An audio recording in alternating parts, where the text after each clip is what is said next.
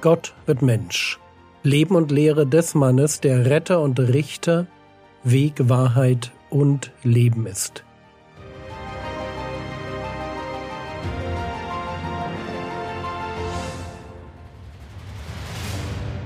Episode 282 Das Wort bringt Frucht. Ein letztes Mal das Seemannsgleichnis. Markus Kapitel 4, die Verse 1 bis 7. Und wieder fing er an, am See zu lehren. Und es versammelt sich eine sehr große Volksmenge zu ihm, so dass er in ein Boot stieg und auf dem See saß. Und die ganze Volksmenge war am See auf dem Land. Und er lehrte sie vieles in Gleichnissen.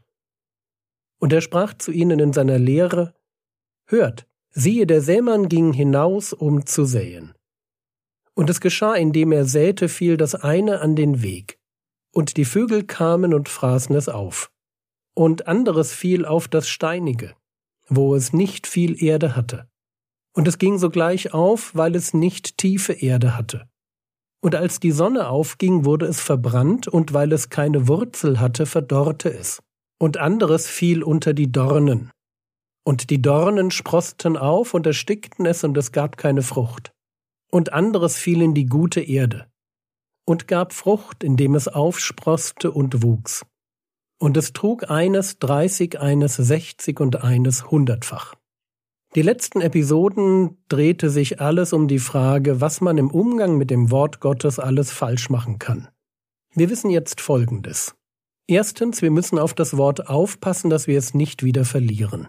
Zweitens, das Wort darf uns nicht nur emotional berühren, es muss Wurzeln schlagen in unserem Denken.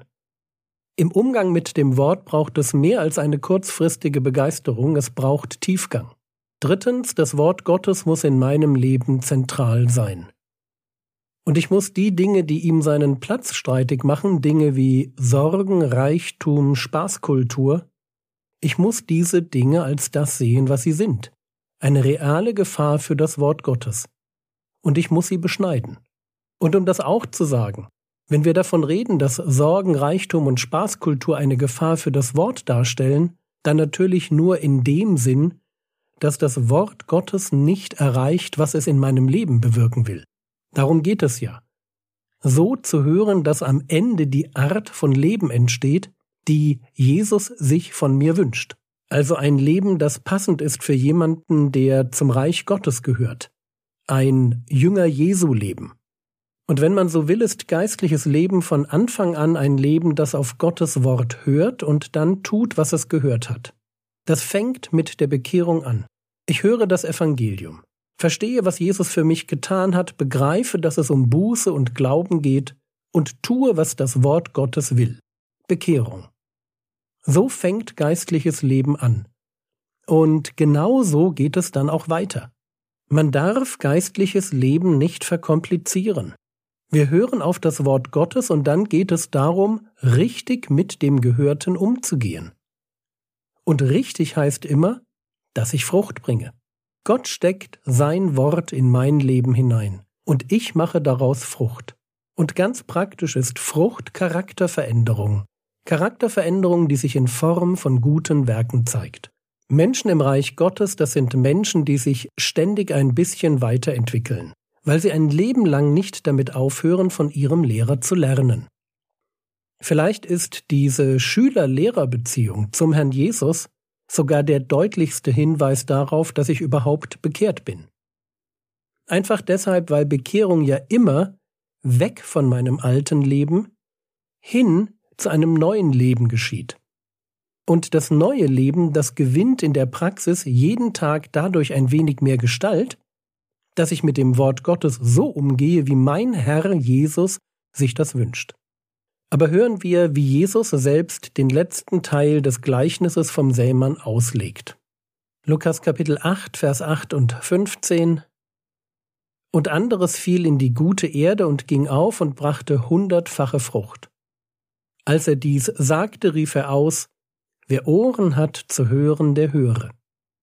Das in der guten Erde aber sind die, welche in einem redlichen und guten Herzen das Wort, nachdem sie es gehört haben, bewahren und Frucht bringen mit Ausharren. Zuerst ein Wort zu der Formulierung Wer Ohren hat zu hören, der höre. Wir finden diese Formulierung auch bei Matthäus. Matthäus 13, Vers 8 und 9. Anderes aber fiel auf die gute Erde und gab Frucht. Das eine hundert, das andere sechzig, das andere dreißigfach. Wer Ohren hat, der höre.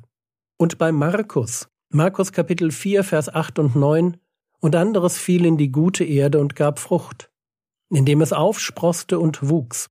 Und es trug eines dreißig, eines sechzig und eines hundertfach. Und er sprach, wer Ohren hat zu hören, der höre. Warum diese starke Betonung? Denn genau das ist es, womit wir es hier zu tun haben. Eine Betonung im Sinn von, wenn du dieses Gleichnis gehört hast, dann mach dir Mühe, es nicht nur zu hören, sondern auch zu verstehen. Der Grund für die starke Betonung liegt darin, das, was uns Jesus hier an Ratschlag mitgibt, ist richtig wichtig. Die Formulierung Wer Ohren hat zu hören, der höre, kommt nicht sonderlich oft in den Evangelien vor. Aber hier beim Sämannsgleichnis lässt keiner der Evangelienschreiber sie aus. Und warum? Weil sie so wichtig ist. Aber kommen wir zurück. Wie sollen wir mit dem Wort umgehen? Lukas 8, Vers 15 Das in der guten Erde aber sind die, welche in einem redlichen und guten Herzen das Wort, nachdem sie es gehört haben, bewahren und Frucht bringen mit Ausharren. Drei Dinge. Hören, bewahren, Frucht bringen. Wenn man Lukas mit Matthäus vergleicht, dann heißt es dort Matthäus 13, Vers 23, bei dem aber auf die gute Erde gesät ist, dieser ist es, der das Wort hört und versteht, der wirklich Frucht bringt. Und der eine trägt hundert, der andere sechzig, der andere dreißigfach. Also auch bei Matthäus drei Dinge, hören, verstehen, Frucht bringen. Bei Markus dann auch drei Dinge, ich lese euch das jetzt nicht vor, da geht es um hören, aufnehmen, Frucht bringen. Es geht also immer ums Hören und ums Fruchtbringen. Und dazwischen liegt das Aufnehmen, das Bewahren und das Verstehen. Wenn man so will, ich höre das Wort Gottes, und dann sorge ich dafür, dass ich es nicht mehr vergesse und dass ich es verstehe, weil ich mein Leben danach ausrichten will. Darum geht es dem Herrn Jesus hier. Das ist ihm so wichtig. Und das ist auch das Geheimnis eines gesunden geistlichen Lebens, das gelingt. Ich beschäftige mich regelmäßig mit dem Wort Gottes. Höre zu, denke darüber nach, bewahre, verstehe und wende das Gehörte an. Und wenn ich das tue, werde ich Frucht bringen. Dreißigfach, sechzigfach, hundertfach. Mein Leben wird sich verändern, Stück für Stück. Einzige, wenn man so will, Voraussetzung, wir brauchen ein gutes und redliches Herz. Die Motivation muss stimmen. Ich mache das alles nicht, um meinen Perfektionismus zu befriedigen, ein gutes Vorbild für die Kinder zu sein, in der Gemeinde nicht anzuecken, oder weil ein guter Christ das halt so macht. Ich mache es, weil ich so sein will, weil ich das Gute liebe, weil Jesus mein Herr ist. Und es ist wichtig, dass wir das verstehen. Es geht dem Herrn Jesus nicht darum, dass wir uns nur äußerlich einen christlichen Lebensstil aneignen. Erst kommt das Innere. Erst stimmen wir unser Herz auf Gott ein. Und wahrscheinlich müssten wir nach Pfingsten genauer formulieren, erst lassen wir uns von Gott ein neues Herz schenken.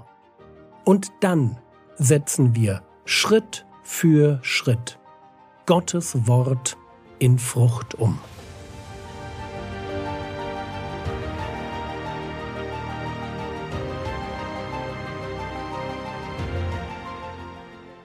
Was könntest du jetzt tun? Du könntest dich fragen, aus welcher Motivation heraus du dich mit dem Wort Gottes beschäftigst. Das war's für heute. Wenn du sie noch nicht hast, besorge dir doch die Frogwords App. Der Herr segne dich, erfahre seine Gnade und lebe in seinem Frieden. Amen.